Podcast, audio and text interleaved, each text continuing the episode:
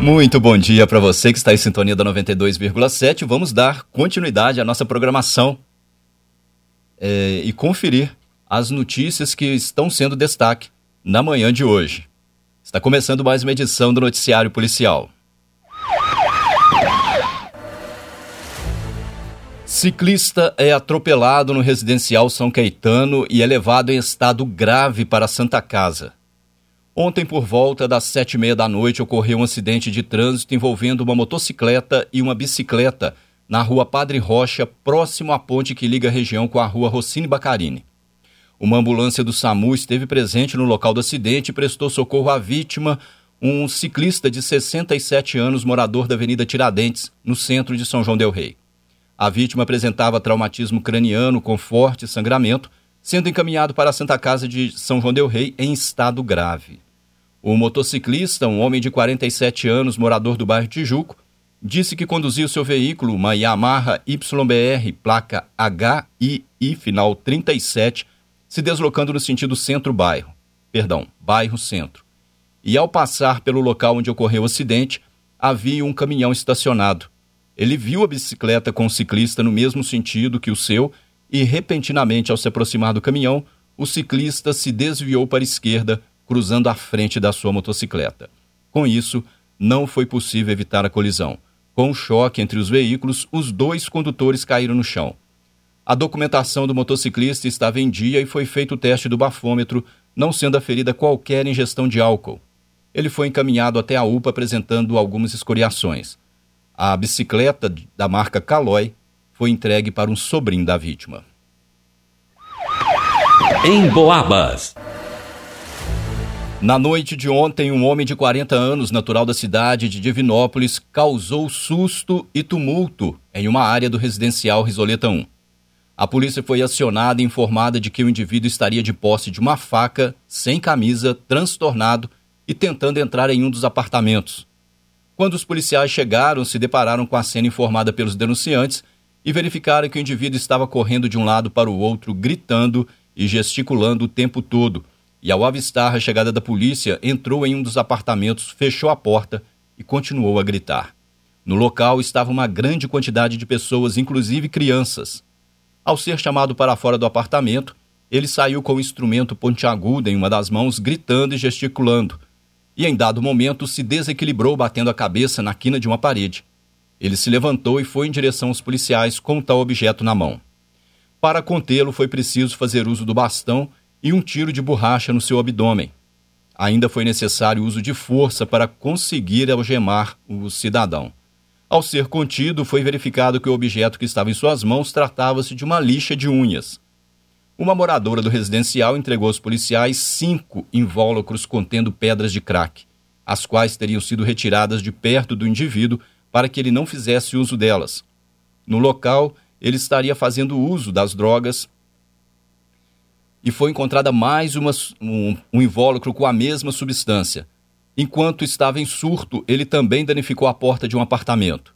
Os policiais o encaminharam até a UPA, onde foi atendido pela médica de plantão, que aconselhou que ele ficasse em observação, mas ele se negou a ficar.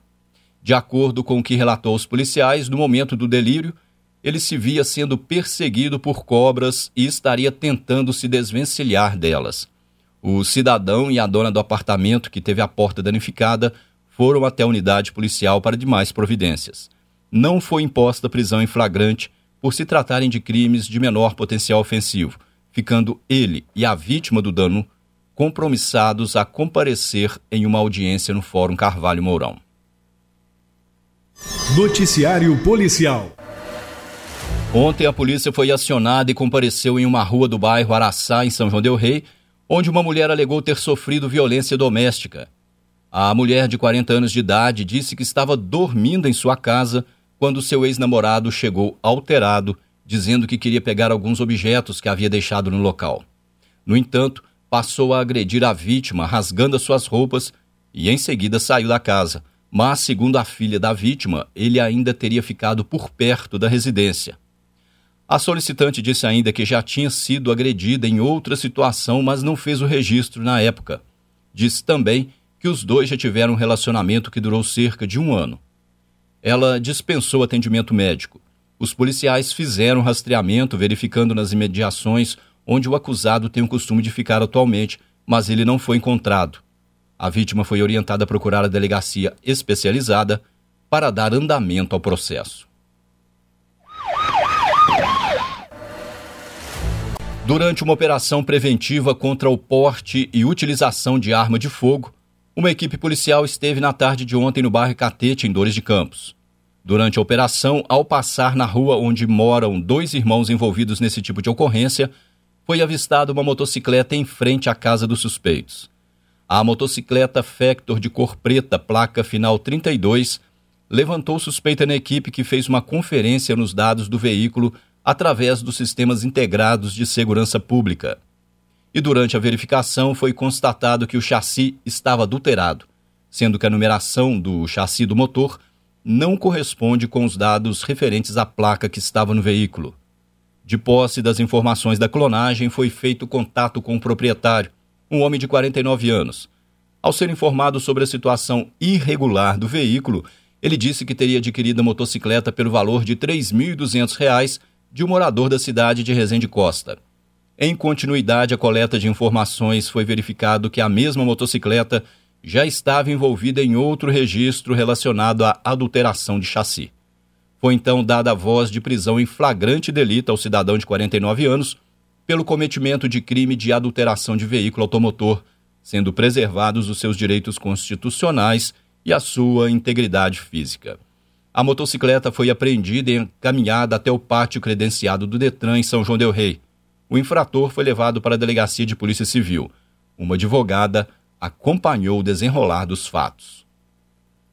Noticiário Policial. Um fotógrafo de 45 anos entrou em contato na sede do 38º Batalhão de Polícia Militar em São João del Rei e disse que estava dirigindo seu automóvel Chevrolet Cobalt de cor preta, placa PUK final 89, na rua São José, no Tijuco, sentido à Praça da Estalagem e, ao passar nas proximidades do número 15, um outro cidadão que estava com o carro estacionado abriu a porta do veículo sem observar o fluxo de trânsito. Com isso, o motorista do Fiat Uno de cor cinza, placa HAV, final 85, identificado como sendo um homem de 34 anos, provocou a colisão do Cobalt na porta do Fiat. Com o impacto, o veículo que estava em movimento teve a quebra do farol do lado direito do para-choque dianteiro no lado direito, amassamento do capô, amassamento e arranhões no paralama e porta dianteira, além de ter a mangueira do duto de ar quebrada e amassamento da barra de ferro do painel dianteiro. Durante o registro, compareceu somente o motorista do Cobalt, que foi quem repassou os dados do outro envolvido. Ele foi orientado a procurar a delegacia de Polícia Civil para mais providências. Uma gerente comercial de 28 anos procurou a polícia depois de ter sido vítima de um crime de estelionato, passando a quantia de quase mil reais para um criminoso virtual que se passou pelo seu irmão. Segundo a vítima, que é moradora do bairro Pio 12, ela recebeu uma mensagem via WhatsApp na qual uma pessoa se passava pelo seu irmão, dizendo que o seu aparelho celular estava na assistência técnica.